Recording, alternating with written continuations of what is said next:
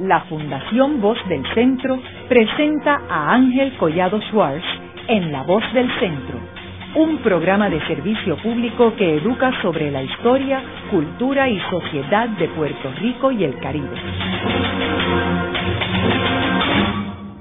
Saludos a todos. El programa de hoy está titulado El colonialismo en el Caribe. Y hoy tenemos como nuestro invitado el doctor Aarón Gamaliel Ramos, quien es profesor en el Departamento de Ciencias Sociales de la Facultad de Estudios Generales de la Universidad de Puerto Rico, del recinto de Río Piedras. Y es autor de un libro recientemente publicado y titulado Islas Migajas, los países no independientes del Caribe contemporáneo. Eh, como sabemos, Puerto Rico está ubicado en el Caribe, eh, que tiene una historia muy interesante, muy interesante, y que desgraciadamente en Puerto Rico apenas se estudia la historia del Caribe. Eh, y, limitamos nuestro conocimiento más bien a la República Dominicana, Haití y Cuba. Eh, pero nos olvidamos del resto del Caribe a menos que algunas personas vayan de vacaciones este, por las islas, pero en realidad apenas lo conocemos. Aaron, me gustaría comenzar proveyéndole a nuestros radioescuchas, aquellos que no saben nada del Caribe. ¿Cuándo es que el Caribe asume un papel importante en términos de la historia occidental y por qué? Antes que todo, Ángel, es un placer conversar contigo, como lo hemos hecho en otras ocasiones. Agradecido por tu invitación a hablar sobre el colonialismo en el Caribe. Yo decidí escribir este libro por dos razones, antes de responder a tu pregunta. Eh, una de ellas es la que tú mencionas. Nosotros eh, tendemos a analizar a Puerto Rico de una manera descontextualizada, eh, mirando casi exclusivamente, me refiero cuando hablamos de la cuestión colonial, casi exclusivamente de la relación, el vínculo de Puerto Rico con Estados Unidos, eh, y como tú mencionas, a veces mencionando los países que nos quedan más cerca y que son de habla hispana, como República Dominicana y Cuba, y no miramos el resto a Puerto Rico en el marco de una experiencia histórica importante, lo que yo llamo el colonialismo histórico, el colonialismo como se desarrolló como sistema mundial, porque el mundo en un momento determinado estaba organizado entre metrópoles y colonias, o imperios y colonias. Y en segundo lugar, para conocer la experiencia concreta en el marco del análisis comparado, no de un colonialismo, sino dentro de esa experiencia colonial de varios colonialismos en el plural, porque aunque Francia, el Reino Unido, Países Bajos y Estados Unidos tuvieron y tienen colonias, cada una de esas experiencias tiene particularidades importantes. Y en ese sentido yo creo que algunas personas me, me, han escrito hasta de Colombia, ¿verdad? Diciéndome que quieren quieren leer el libro porque hay un yo, yo que, intuyo, ¿verdad? Y lo hago con no con falsa modestia, ¿verdad? Intuyo que, que a mucha gente le, le va a interesar este análisis comparado que yo hago eh, de manera muy general, obviamente. Ahora, respecto a tu pregunta, pues el Caribe fue importante porque históricamente es en el Caribe, es en el Caribe donde, como tú sabes, inicia lo que llamamos el colonialismo, donde se origina el colonialismo. El Caribe fue lugar de proyectos mineros y de plantaciones agrarias en el Caribe se inició lo que Eric Williams en un momento llamó atinadamente el triángulo del intercambio, ¿verdad? Capital europeo que se desplaza al oeste del continente africano para traer fuerza de trabajo a América, iniciado todo ello en el Caribe, para entonces enviar el resultado de esto, proveer a Europa de la riqueza que construyó Europa. Y de ahí todo lo que viene luego de eso, que pues, pues las sociedades como las conocemos a hoy, hoy eh, sociedades con poblaciones diversas, donde hay personas de ascendencia africana, de la India, de distintos lugares, todo eso que es hoy el Caribe, que nosotros vemos cuando viajamos por el Caribe, eh, en los cruceros y demás, se entiende mejor si uno va a la historia. Yo creo que tenemos también que resaltar que esta colonización comienza con los españoles. Cuando vienen por primera vez Cristóbal Colón eh, a finales del siglo XV eh, a visitarnos. Eh, ellos decían que a descubrirnos, pero no nos descubrieron, pero nosotros estamos descubiertos. Eh, así que fue una visita donde ellos vinieron y luego años después comenzaron la colonización a principios del siglo XVI. Eh, y es interesante que los españoles, obviamente, adquieren las islas más grandes, que es la que deciden este colonizar, que son este la Hispaniola, que en aquel tiempo era una, una sola isla, eh, todavía es una sola isla, pero no estaba dividida como está ahora en dos países. Eh, también este Cuba, Puerto Rico, Jamaica, que la gente se olvida que Jamaica fue colonizada por los españoles, Trinidad, que es otra de las islas grandes también, que era, que era también parte de España, y no es hasta el siglo XVII eh, que entonces empiezan los otros poderes europeos a descubrir y a colonizar y a conquistar el Caribe, que ahí tenemos Reino Unido, este, Francia, este, los Países Bajos, y ellos obviamente no es una no es una casualidad que cogen las islas más pequeñas porque España no, no les interesaba, eh, porque España estaba ya ya había descubierto obviamente eh, México, este, Perú y por ahí estaban buscando el oro, así que el, rol del Caribe para España cambió un poco y por eso no no quisieron este pelear el retener a Trinidad este, lo mismo Jamaica, pero las islas claves sí, pues por ejemplo cuando trataron de conquistar, los ingleses conquistaron a Cuba, ellos la rescataron. O sea que en realidad entraron todos estos países a descubrir el Caribe. ¿Por qué tú entiendes que era importante para estos países conquistar estas islas en el Caribe? Bueno, incluso tanto Dinamarca como Suecia eh, fueron metrópolis colonizadoras en el Caribe. En el caso de Dinamarca, pues las Islas Vírgenes eh, danesas, que luego pasan a ser en el 1917 las Islas Vírgenes estadounidenses, eh, tuvieron un papel central intermediario como fue inicialmente el proyecto de estas otras potencias que no eran la grande España, como tú señalas, que era ocupar el sector del intercambio comercial. Cuando uno observa lo que fue eh, San Bartolomé, que durante un tiempo es sueco, eh, es algo eh, muy interesante, lo que fueron las islas como San Eustaquio, la misma Aruba y Curazao, ya en el sur del, del, del, del Arcos eh, del este del Caribe, casi en frontera, casi no, en frontera marítima con el norte de los países del norte de América del Sur, las tres Guayanas, eh, fueron parte de un, un proyecto imperial, digamos, modificado, amenazado continuamente por los británicos, por supuesto, porque aquí se da algo, tú señalas España, pero España en un momento va dejando de ser esa, ese imperio central y pasa a ser eh, Inglaterra. Y conocer esa, esa experiencia histórica de lo que fue Saba, lo que fue San Eustaquio, lo que fue Curazao, lo que fueron estas islas aparentemente menores, que en efecto tuvieron también proyectos agrícolas, pero otras no. Eh, yo siempre me parece curioso eh, algo que se repite mucho cuando yo voy a Aruba y hablamos sobre esto. Y es que Aruba se le conoció en un momento como la isla inútil, ¿verdad? porque no, no llenaba los requisitos de una plantación agraria, porque es un, eh, una isla con un terreno muy seco. Y sin embargo, Ángel, curiosamente, esa, esa inutilidad del pasado ha pasado a ser hoy su gran recurso. ¿ah? El territorio seco de playas hermosas, que no servía evidentemente para la agricultura, pero en este momento actual sí lo es. Entonces vamos a ver también no solamente lo que fueron, sino lo que terminaron siendo con sus posibilidades, sus potencialidades.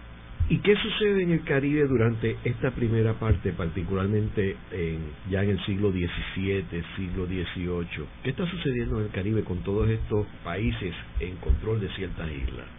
Bueno, aparte del comercio que estábamos mencionando. Sí, hay, hay mucho conflicto, tampoco esto es algo que se da en, en armonía, ¿verdad?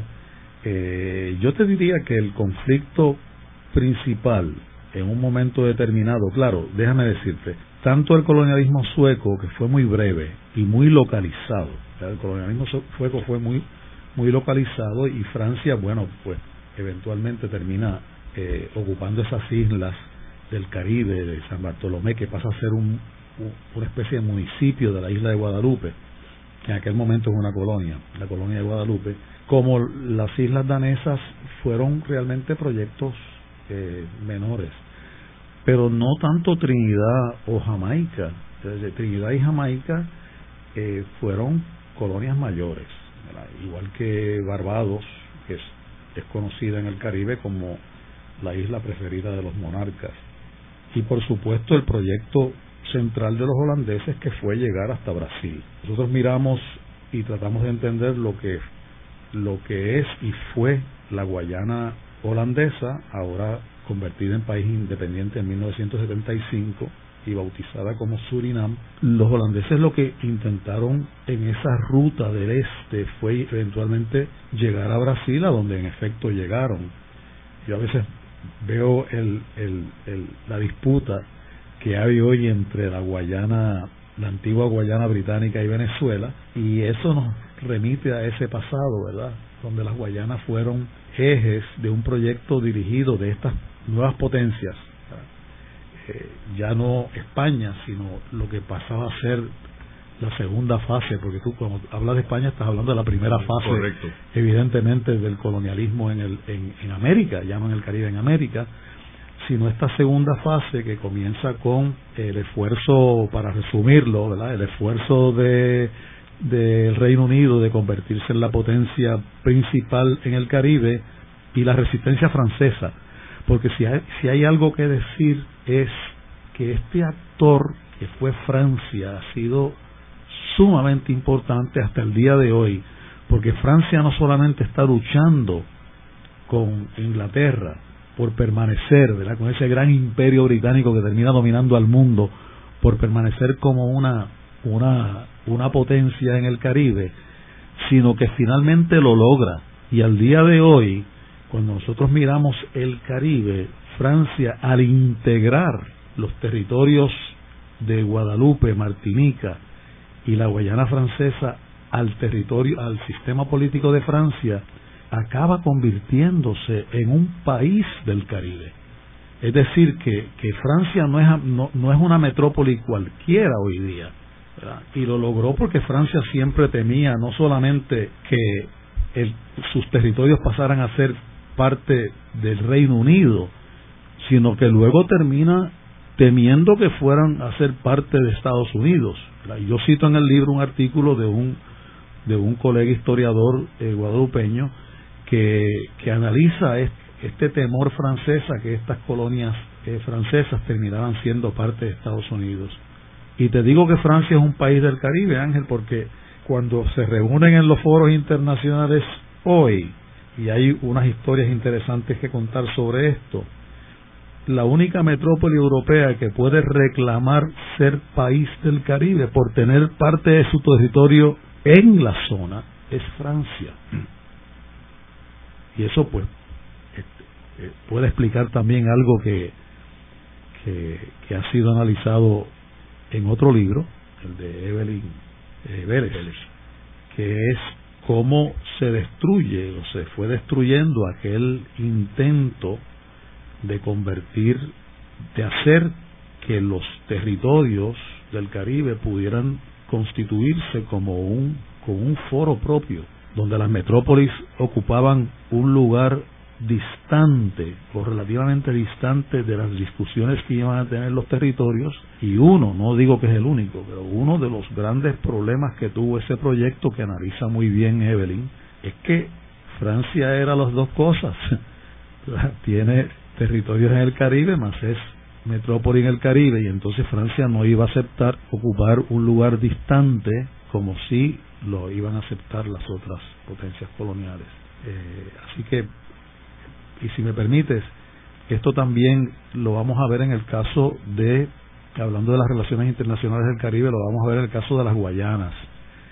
Que la Guayana francesa se concibe como parte del Caribe, pero en un en una idealización que hacen los franceses de que el Caribe se extiende hasta Sudamérica, igual que los británicos consideran a Bermuda parte del Caribe, aunque realmente está en el, en el Atlántico, ¿verdad? Pero eh, geográficamente es una cosa, culturalmente es otra. Y la Guayana francesa geográficamente pertenece al mundo de las Guayanas. No es un país del Caribe estrictamente hablando en términos de su geografía, sino que tiene más vínculos, incluso hoy, ¿verdad? Tiene muchos vínculos con Brasil, eh, tiene muchos vínculos con Surinam, que es su vecino inmediato, eh, y tiene vínculos también con la Guayana Británica. Y entonces en ese mundo de las Guayanas, pues hay el mismo, existe el mismo problema, y es que las, la Guayana francesa es Francia, y cuando esta gente quieren hacer una asociación que en efecto la tienen, ¿verdad? que es la Asociación de Países eh, Andinos, eh, que incluye las Guayanas, temen mucho que uno de los actores sea un actor independiente, pero no local, no regional, que es Francia. Volvemos de nuevo, ¿verdad? Las dificultades que hemos tenido, que han, que han tenido estos países para incorporar un territorio que debe ser incorporado porque tiene los problemas que tienen todas las Guayanas, problemas de su existencia en esa zona norte del Caribe que es muy húmeda, que tiene grandes recursos, pero la Guayana francesa no se puede representar a sí misma porque realmente es Francia y el actor que representaría a la Guayana francesa en un foro de las Guayanas sería una metrópoli europea. Eh, Aarón, ¿y el rol del azúcar en el Caribe? En este, en este Caribe eh, controlado por los países eh, europeos. Bueno, el rol del azúcar, como tú sabes, eh, fue sumamente importante. Hay muchísimos libros, cuando uno lee la, la historiografía del, del, Caribe, hay muchísimos libros que utilizan en inglés y en español, pero sobre todo en inglés que utilizan el, vocablo sugar, tanto libros escritos históricamente como libros más contemporáneos, porque realmente el azúcar ocupó un, papel central en la historia del Caribe, yo te diría que hasta que en Europa deciden hacer el azúcar de la remolacha, lo cual dicho sea de paso, qué, qué, buena pregunta Ángel, porque el azúcar fue importante como, como, el producto central, no el único obviamente, pero el producto central que sirvió para configurar las economías del Caribe en un momento determinado y la caída del azúcar también fue importante en otra etapa, que es la etapa entonces en la cual las economías azucareras desbancadas que fueron cayendo promueven una emigración a distintos lugares del Caribe que nosotros nos va a ayudar a entender mucho la importancia, por ejemplo, de la República Dominicana, primero y sobre todo ¿verdad? la gran población eh, inmigrante de las islas británicas que llega a la República Dominicana, pero también San Andrés, que desgraciadamente yo no lo incluí en el libro, eh, pero que tiene San Andrés es un son tres islas, San Andrés, Providencia y Santa Catalina, que son parte de esta historia del colonialismo en el Caribe muy desconocido, que quedan muy distante de su metrópoli que es Colombia pero que tienen frontera marítima con Jamaica. Y yo recuerdo la primera vez que yo visité San Andrés hace muchos años que me invitaron a hablar sobre, esto, ¿verdad? Sobre el colonialismo, que al llegar decía bienvenidos a, a Isla de San Andrés en español y en inglés. Y el taxista me habló en inglés. Y el, taxista, sus, sus ancestros eran jamaiquinos, jamaiquinos que qué, jamaiquinos que fueron emigrando cuando la, la economía central azucarera de, eh, que configuró el Caribe acabó por destruirse. Luego de una breve pausa, regresamos con Ángel Collado Schwartz en La Voz del Centro.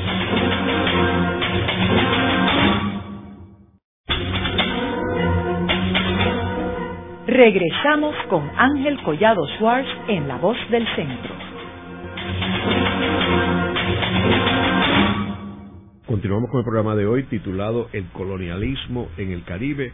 Hoy con nuestro invitado, el doctor Aarón Gamaliel Ramos, quien es profesor en el Departamento de Ciencias Sociales de la Facultad de Estudios Generales de la Universidad de Puerto Rico, del recinto de Río Piedras, y autor de un libro titulado Islas Migajas, los países no independientes del Caribe contemporáneo.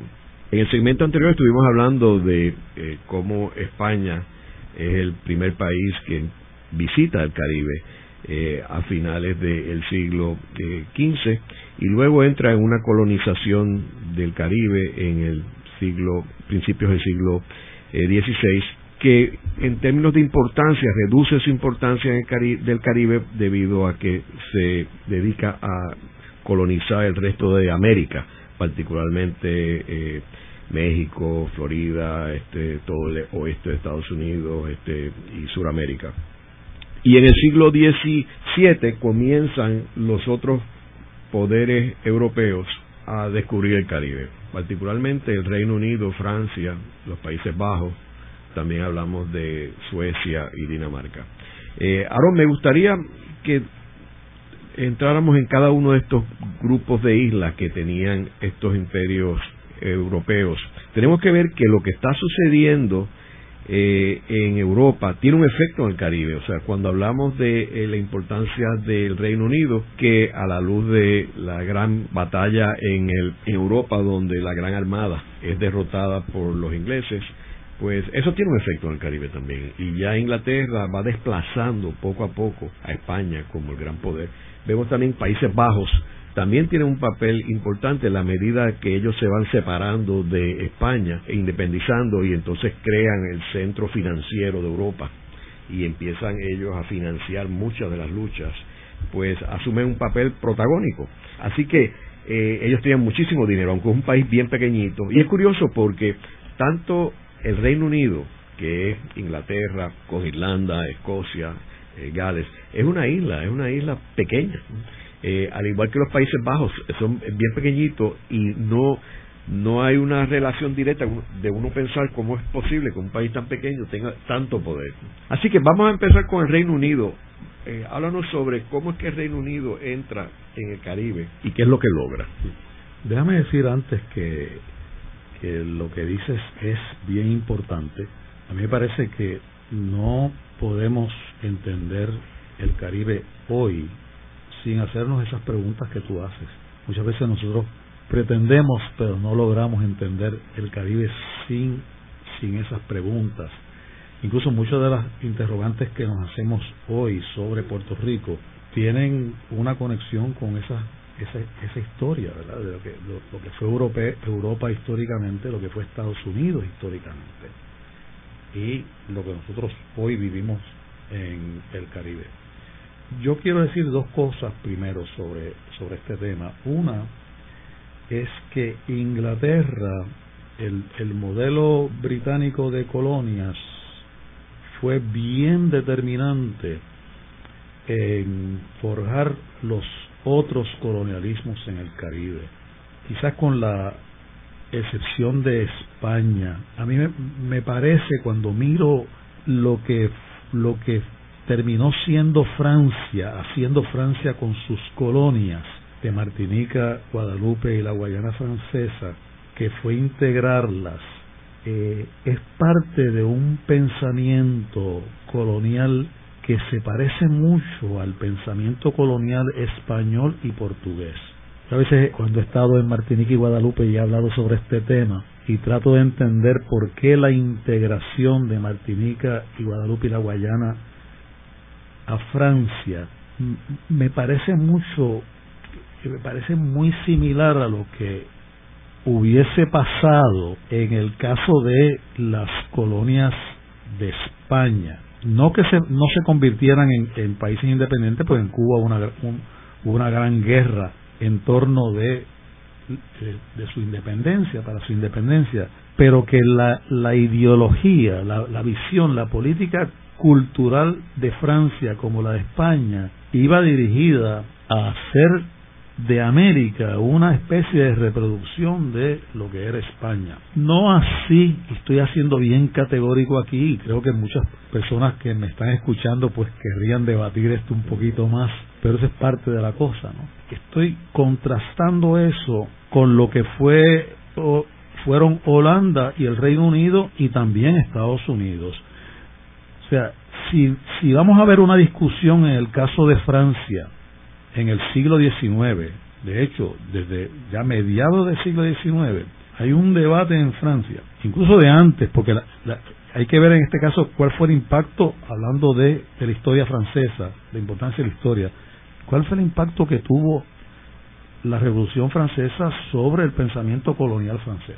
Eso es importante, porque vamos a ver que Haití nunca, aún dentro de la ideología libertaria que creó la Revolución Francesa, ¿verdad? Ese pensamiento jacobino de que la, la igualdad es absoluta, nunca imaginaron que Haití podía ser parte de Francia. Pero sí imaginaron, y fue discutido en el Parlamento francés, imaginaron desde ya el siglo XIX que Martinique y Guadalupe habían logrado un nivel de asimilación tal que podían ser parte de Francia. Y por eso es que se da un fenómeno que para muchas personas parece inaudito, pero que por supuesto tiene una explicación histórica, y es que en el 1848, cuando se abole la esclavitud en las Antillas francesas, ese mismo año y con la abolición de la esclavitud, los esclavos reciben la ciudadanía francesa. En otros imperios eso ocurre, bueno, mucho más tarde, incluso era impensable. Como era impensable para los ingleses integrar un territorio, te digo, en el pensamiento británico, la idea de independencia, tanto antes como ahora, está absolutamente fuera de la mesa de discusiones. No está ahí el, pensamiento de integrarlo. En el caso de Francia sí, por eso en 1848 se ve ese fenómeno tan interesante y cuando en 1900, luego de la Segunda Guerra Mundial, aunque vamos a hablar un poquito de eso luego, se discute el caso de Martinique y Guadalupe sin que hubiese plebiscitos ni nada, sencillamente como un acto de los tres representantes de las Antillas y la isla de la Reunión en el Índico, que era también una colonia de Francia, se presenta un proyecto en el Parlamento francés presidido el documento dirigido por Emi Cecer, que era legisladora a la sazón, y sencillamente es aprobado. O sea que de pronto, porque Francia hizo la distinción entre colonias que podían acceder a su sistema político y colonias que no podían. Evidentemente, eh, los países, la gran parte de países africanos no podían acceder, no podían, era impensable que fueran parte de Francia, pero los países asimilados sí. El gran, la gran pregunta es cómo integraron como departamento Argelia. Esa es la gran pregunta, porque Argelia evidentemente tiene rasgos parecidos a lo que a Senegal, por ejemplo, o a la costa de Marfil, que fueron colonias francesas, pero que era claro para los franceses que eran países ya muy distintos a Francia. Y era evidente entonces para ellos que sí, que las Antillas sí. Pero cuando te mencionaba lo de Inglaterra, que yo, Inglaterra con su ascenso a ser potencia principal en el Caribe, desplazando a España, también logra que muchos de los imperios de esa época la imiten en su sistema de manejar colonias, incluyendo, yo digo en el libro, Estados Unidos. Ahora, entrando en el Reino Unido, eh, obviamente en tu libro tú te dedicas a, las islas que no son independientes, correcto.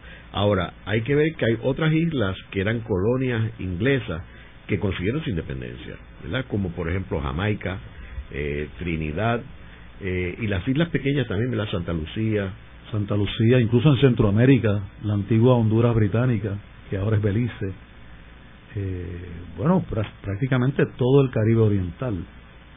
Cuando uno viaja por el Caribe, Oriental, la excepción, la, excepción son las tres, las dos islas francesas, y San Martín, que tiene una porción francesa y otra holandesa, pero el resto del Caribe Oriental es británico y por supuesto Jamaica en, como parte de las Antillas Mayores.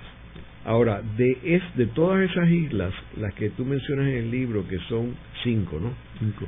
Cinco que son las que no son independientes. No son independientes. Y estas cinco islas, ¿qué relación tiene con los Estados Unidos, con Inglaterra? Hoy día sí. siguen siendo colonias, pero la nomenclatura cambió.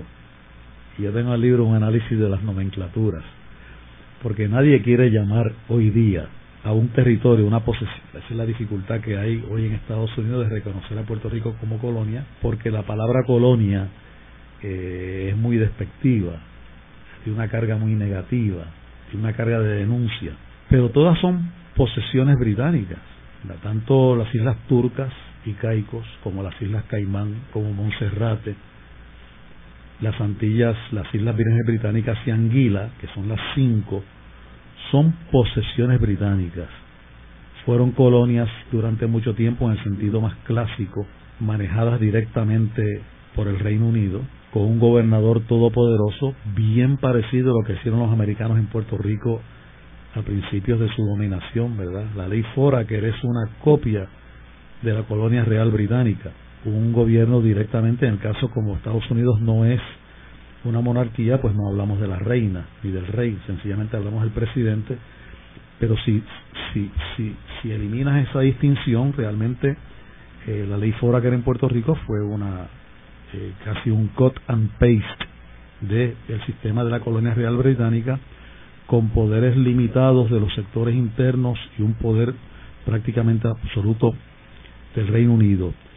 Eh, hay cambios a lo largo del tiempo, muchos cambios a lo largo del tiempo, pero quiero destacar uno y es el hecho de que Inglaterra, no solamente con las colonias donde había esclavos africanos, de, origen africano, sino aún con las colonias que estuvieron dominadas por europeos como Nueva Zelanda, eh, Australia, por usar dos ejemplos, Inglaterra siempre estableció, y esto me parece muy importante, una distinción entre la metrópoli y esos territorios, igual que lo hizo Holanda.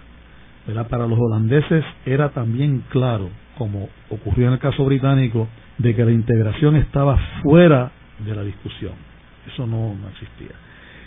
Curiosamente, las dos metrópolis que consideran la integración como una posibilidad fueron Francia, que en efecto insertó a esas posesiones en su sistema político, y Estados Unidos, que aunque se, se muestra renuente históricamente, discursivamente, eh, acepta la posibilidad de que una colonia pasa a ser parte de su territorio y sistema político. Estas cinco islas que tú incluyes bajo Reino Unido, eh, los ciudadanos son ciudadanos ingleses. A partir de el año 2000 son ciudadanos ingleses. O sea, no hay diferencia entre estos ciudadanos y uno que vive en Londres. Sí, no solamente eso, hay un, un dato interesante. ¿Hay diferencias? Sí, hay diferencias.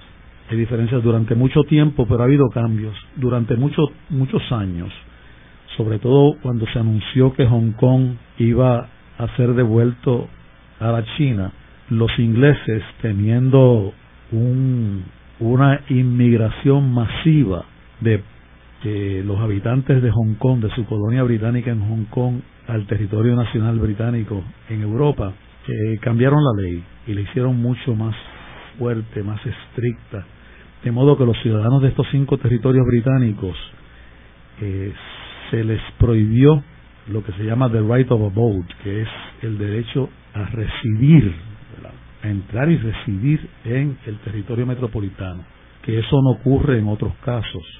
En el año 2000, sin embargo, Ángel, se hizo un cambio que yo considero sumamente importante que se llamó la ley de los territorios ultramarinos. Inglaterra ahí empieza a llamar los territorios, como hace Estados Unidos, resolvió en gran medida el problema de la ciudadanía, de modo que los habitantes de estos territorios son ciudadanos británicos pero hizo algo que me parece interesante para el caso nuestro, y es que le permitió a territorios con población reducida, Anguila por ejemplo tiene 10.000 habitantes, con la posibilidad de que una gran inmigración de la metrópoli pueda desplazar a los habitantes de esa isla tan pequeña con pocos pobladores, les permitió hacer constituciones que demarcan claramente la ciudadanía británica de la ciudadanía de ese territorio y le permite al territorio eh, constitucionalmente evitar que los ciudadanos británicos que residen en la isla puedan acceder a puestos públicos. Eso como una manera de proteger a, a los habitantes locales. Eso fue un acuerdo que llegaron en esa ley del año 2000. Eh, de modo que ahora las Islas Vírgenes Británicas, para darte un ejemplo, en su constitución local de territorio británico de las Islas Vírgenes tiene toda una sección que delimita, establece quiénes pueden acceder por lazos de sangre, por ser parte de una población local, al gobierno de y a cualquier puesto en eh, administrativo en las Islas Vírgenes. Curiosamente, cuando los, las Islas Vírgenes británicas quedan al lado de las Islas Vírgenes americanas, cuando eso llega, la noticia llega a las Islas Vírgenes americanas, ellos trataron de pedir lo mismo, pero los americanos dijeron que no, que no hay diferencia entre un ciudadano americano que vive en Minnesota y un ciudadano americano que vive en Puerto Rico y que por lo tanto no se podía discriminar para proteger la población puertorriqueña eh, de las Islas Vírgenes. De modo que, y aquí el punto central de todo esto, al día de hoy las Islas Vírgenes americanas tienen más población de fuera de las no autóctona que población autóctona, lo que se traduce en el sistema político de Islas Vírgenes en, una, en un gran problema, y es que la población autóctona, aún queriendo electoralmente formar un partido de la población autóctona para lograr puestos en el gobierno de las Islas Vírgenes, muchas veces se ve impedido porque hay más electores no autóctonos que electores nacidos y con ancestros en las Islas Vírgenes. Eso mismo ocurre en la isla de Guam, en el Pacífico. Correcto. Donde hay más personas que no nacieron en Guam que los que nacieron allí, de sobre 100.000 eh, habitantes.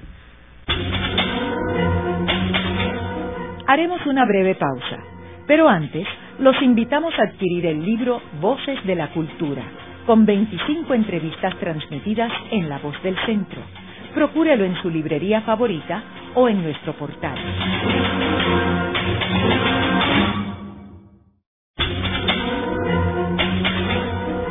Están escuchando a Ángel Collado Schwartz en La Voz del Centro. Ahora pueden accesar a toda hora y desde cualquier lugar la colección completa de un centenar de programas transmitidos por la voz del centro mediante nuestro portal www.vozdelcentro.org. Continuamos con el programa de hoy titulado El colonialismo en el Caribe. Hoy con nuestro invitado, el doctor Aarón Gamaliel Ramos, quien es profesor en el Departamento de Ciencias Sociales de la Facultad de Estudios Generales de la Universidad de Puerto Rico, del recinto de Río Piedras, y autor de un libro titulado Islas Migajas, los países no independientes del Caribe contemporáneo. Aarón, estas cinco islas del Reino Unido que son posesión del Reino Unido y no independientes, ¿por qué tú entiendes que estas cinco islas no han seguido la ruta de las otras antiguas colonias inglesas que consiguieron su independencia y su soberanía. ¿Por qué estas cinco islas no siguieron esa ruta? Y no la siguieron por razones muy diferentes cada una.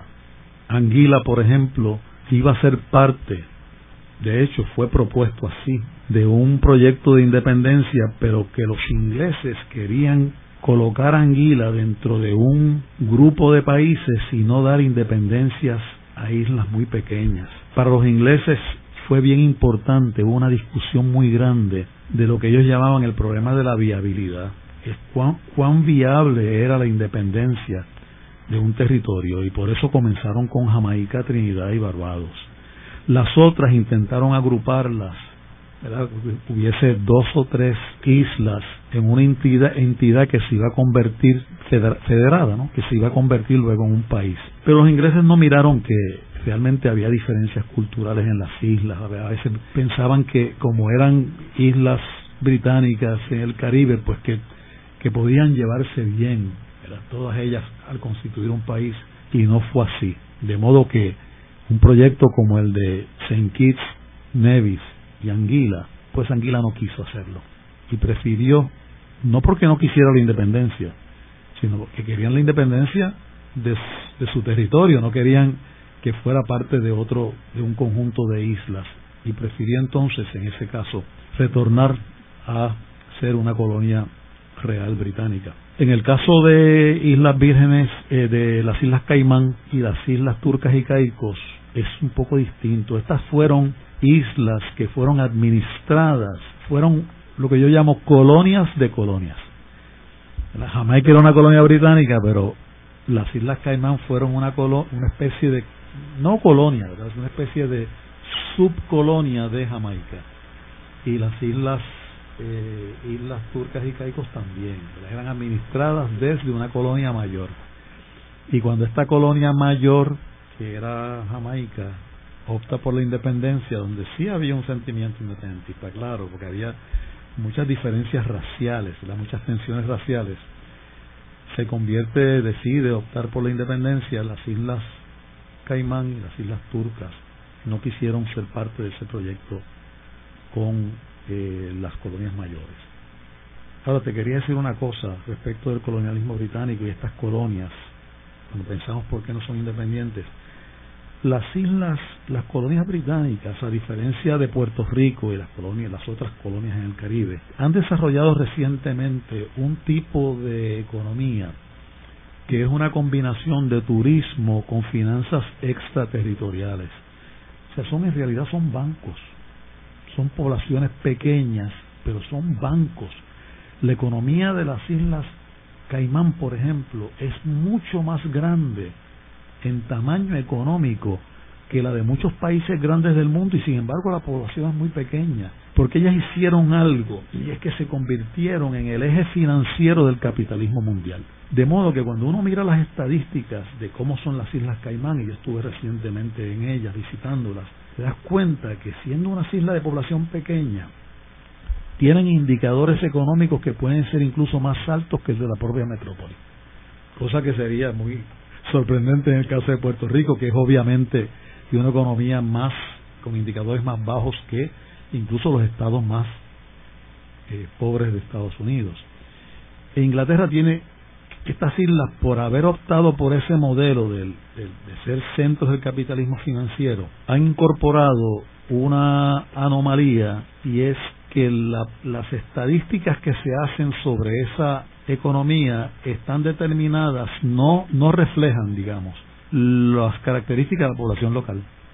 uno mira, por ejemplo, las islas turcas y caicos, el movimiento de dinero que se está dando ahí no refleja en absoluto lo que está pasando en la población, las condiciones de la población local, sino lo que pasa en una economía que nosotros llamamos de enclave, porque es especie de una, hay una doble economía aquí, la economía de la población local y la economía del capital financiero internacional. Pero al mismo tiempo, eso ha obligado a algo parecido a lo que está pasando en Puerto Rico hoy.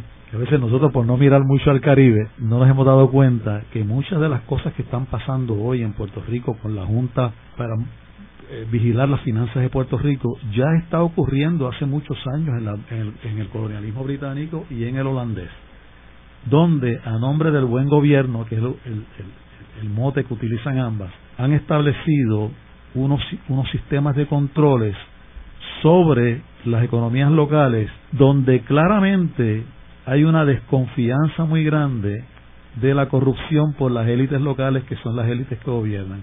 O sea, como uno mira hoy el panorama que hay en Curazao, por ejemplo, donde un antiguo primer ministro, Yerit Scute, o Xote, como nosotros decimos en español, ha sido eh, acusado por dirigir un gobierno corrupto y eh, los ingleses hace algunos años acusaron, los ingleses y los americanos, porque otra de las cosas que yo digo en el libro es que estas, las cinco islas británicas son colonia política de Gran Bretaña, pero realmente son colonias económicas de Estados Unidos y Canadá.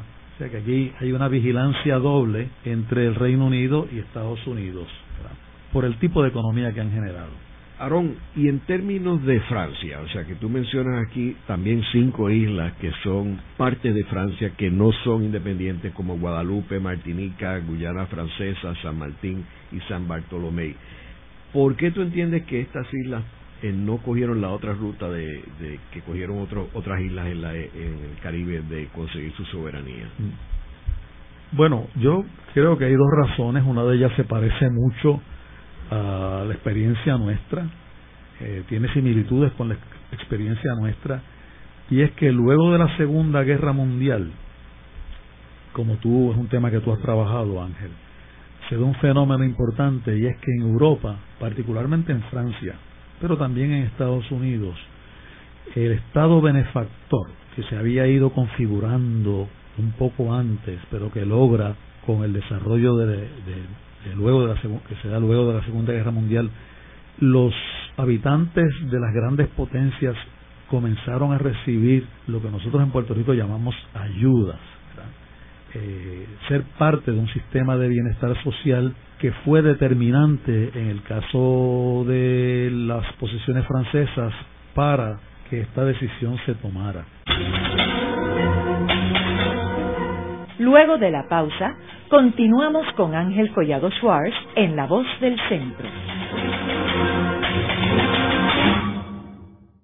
Continuamos con la parte final de La Voz del Centro con Ángel Collado Schwartz.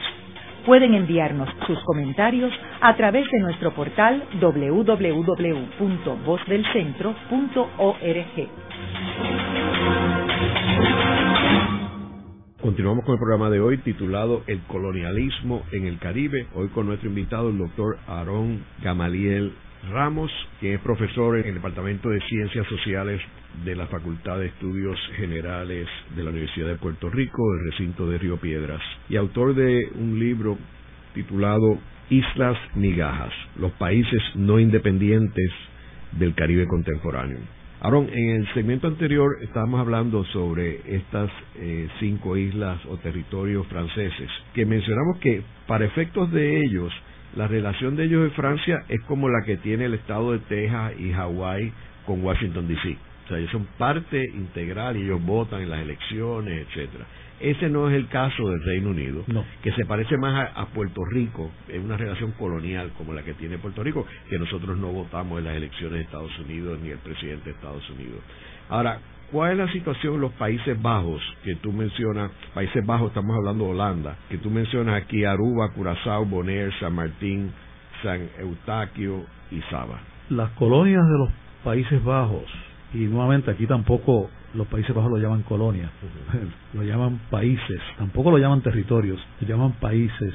Es la más parecida a Puerto Rico. Y de hecho, para darte una idea, Puerto Rico adquiere su Estado Libre Asociado en 1952 y en el 1954, dos años más tarde, Holanda aprueba el estatuto que crea la Federación de las Antillas Neerlandesas. Y yo he estado explorando similitudes, contrastes creo que hay más de imitaciones entre uno y otro lado de lo que uno supone. Incluso yo le hice la pregunta a Rafael Hernández Colón hace unos años cuando sacó el libro con su hijo y su nieto, un poco que resumía o analizaba la propuesta que él hizo durante los años 70 para crear un nuevo pacto con entre Puerto Rico y Estados Unidos y yo le hice la pregunta muy precisa de cuánto había influido el modelo de las Antillas neerlandesas y él me señaló la página donde decía sí, en efecto,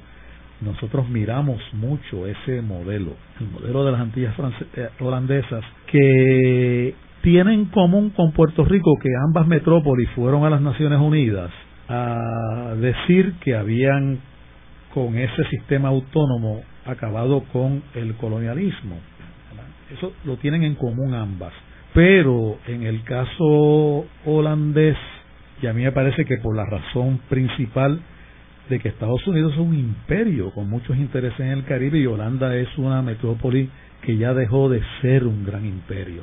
Holanda ha permitido una amplitud mayor de modo que los, los gobiernos de las posesiones holandesas en el Caribe pueden tener relaciones internacionales que no le son permitidas a Puerto Rico, por ejemplo, incluso pueden hacer algo que también pueden hacer las francesas, dicho sea de paso, y es, pero más en el caso de las holandesas, y es que si hay alguna legislación aprobada por Holanda que los gobiernos de la posesión, los países de las Antillas eh, holandesas en el Caribe consideran que no debe aplicarse a Puerto Rico, pueden lograrlo, pueden permitir que esa ley no aplique en Puerto Rico, cosa que sería imposible en el caso de Estados Unidos. Ahora, estos países, como tú mencionas que le llama Holanda a esta colonia, ellos en realidad han optado por mantener este estatus, ¿verdad? O sea, ellos no han preferido la soberanía. En todas ellas, incluyendo las francesas, hay movimientos independentistas, de hecho fuertes, algunos, con relativamente fuertes. De hecho, uno de mis proyectos, ahora habiendo publicado este libro, uno de mis proyectos es estudiar los movimientos autonomistas e independentistas en estas en este conjunto de casi 20 territorios. Hay que decir que se parecen a Puerto Rico en el hecho de que comparten la ciudadanía de la metrópoli, tanto las, los países del colonialismo holandés comparten la ciudadanía, pero en el 2010 se da un fenómeno nuevo y es que por primera vez Holanda decide constituir tres de esas islas en un modelo que ha sido llamado un tipo de integración. de modo que hoy día Curazao, Aruba y la porción holandesa de las islas de San Martín son países o territorios en el Caribe que tienen una relación con Holanda parecida a la de Puerto Rico, pero San Eustaquio, Bonaire y la isla de Saba son municipalidades de Holanda en el Caribe. Lo que algunos autores piensan que se trata de un tipo de integración, pero curiosamente yo observo, Holanda pudo haberlas constituido en una provincia, convertirlas cada una en una provincia holandesa en el Caribe, o juntarlas a las tres, Bonaire, Saba y San Eustaquio, para constituir una colonia, una provincia holandesa en el Caribe, pero no lo hizo. Lo que hizo fue que, utilizando una sección de la constitución holandesa que permite crear cuerpos políticos, como puede ser una corporación eh, holandesa, un cuerpo político cualquiera, como son las corporaciones públicas en Puerto Rico, Holanda, utilizando esa sección de la, de la constitución holandesa, convierte estas tres islas en cuerpos políticos. Lo interesante es que ahora se han hecho encuestas sobre cuán satisfechas están estas poblaciones con ese nuevo estatuto que han obtenido desde 2010 y hay mucha oposición hacia ellos. Entonces, en términos de el último grupo que tú tienes en tu libro, que son los Estados Unidos, que es Puerto Rico y las Vírgenes, y es interesante que tú los pones, o sea, cuatro, cuatro grupos, eh, Reino Unido, Francia, Países Bajos y Estados Unidos. Eh, donde hay relaciones distintas, pero obviamente ninguno de los países son países independientes todos tienen relaciones distintas con las metrópolis. Mencionas también, y es algo que eh, hace un momento eh, reseñaste, que es las Guyanas. Eh, yo considero esa, esas tres, tres países bien interesantes porque es una circunstancia distinta al resto del Caribe, porque no son islas, es parte del norte de Sudamérica. Eh, tú mencionaste también que la, cuestión geográfica se parece más a, a las Amazonas de Brasil, eh, por ejemplo, este, climas este, tropicales, este, bastante húmedos, y que de esos tres Guyanas, dos de ellas son independientes, son países soberanos. La que era holandesa, que se llama Surinam, y la inglesa, que fue donde se dio el famoso eh, evento del, del ministro Jones, que se suicidaron un grupo de su de sus feligreses. Y mencionas entonces que la que pertenece a la metrópoli es la francesa, ¿correcto? Que es como si fuera una parte de Francia, o sea, como si fuera un estado de los Estados Unidos, caso de Estados Unidos. Y ahí también, para los amantes del cine, eh, recordarán la película Papillon con Steve McQueen, que se da en Guyana eh, francesa. En el programa de hoy hemos discutido las distintas islas caribeñas no independientes como mencionamos al principio del programa, el Caribe con todas sus islas, desde grandes hasta pequeñas, eh, ha jugado un papel importante en la historia de Puerto Rico. Y para uno entender el pasado, presente y futuro de Puerto Rico, uno tiene que considerar lo que ha estado sucediendo en el área donde Puerto Rico se encuentra, que es el Caribe. Y no solamente limitarse a las islas eh, como Cuba y Santo Domingo, o sea, República Dominicana, Haití, que son los, los más cerca de Puerto Rico, sino que hay un, un, mundo totalmente desconocido para los puertorriqueños y que debemos estudiar y que este libro de nuestro invitado pues hace una contribución espectacular para eh, ampliar el conocimiento del Caribe aquí en Puerto Rico. Gracias, Aarón. Gracias. Esta ha sido una producción como servicio público de la Fundación Voz del Centro. Los invitamos a sintonizarnos la próxima semana a la misma hora. Y recuerden que pueden adquirir el libro Voces de la Cultura en su librería favorita o en nuestro portal.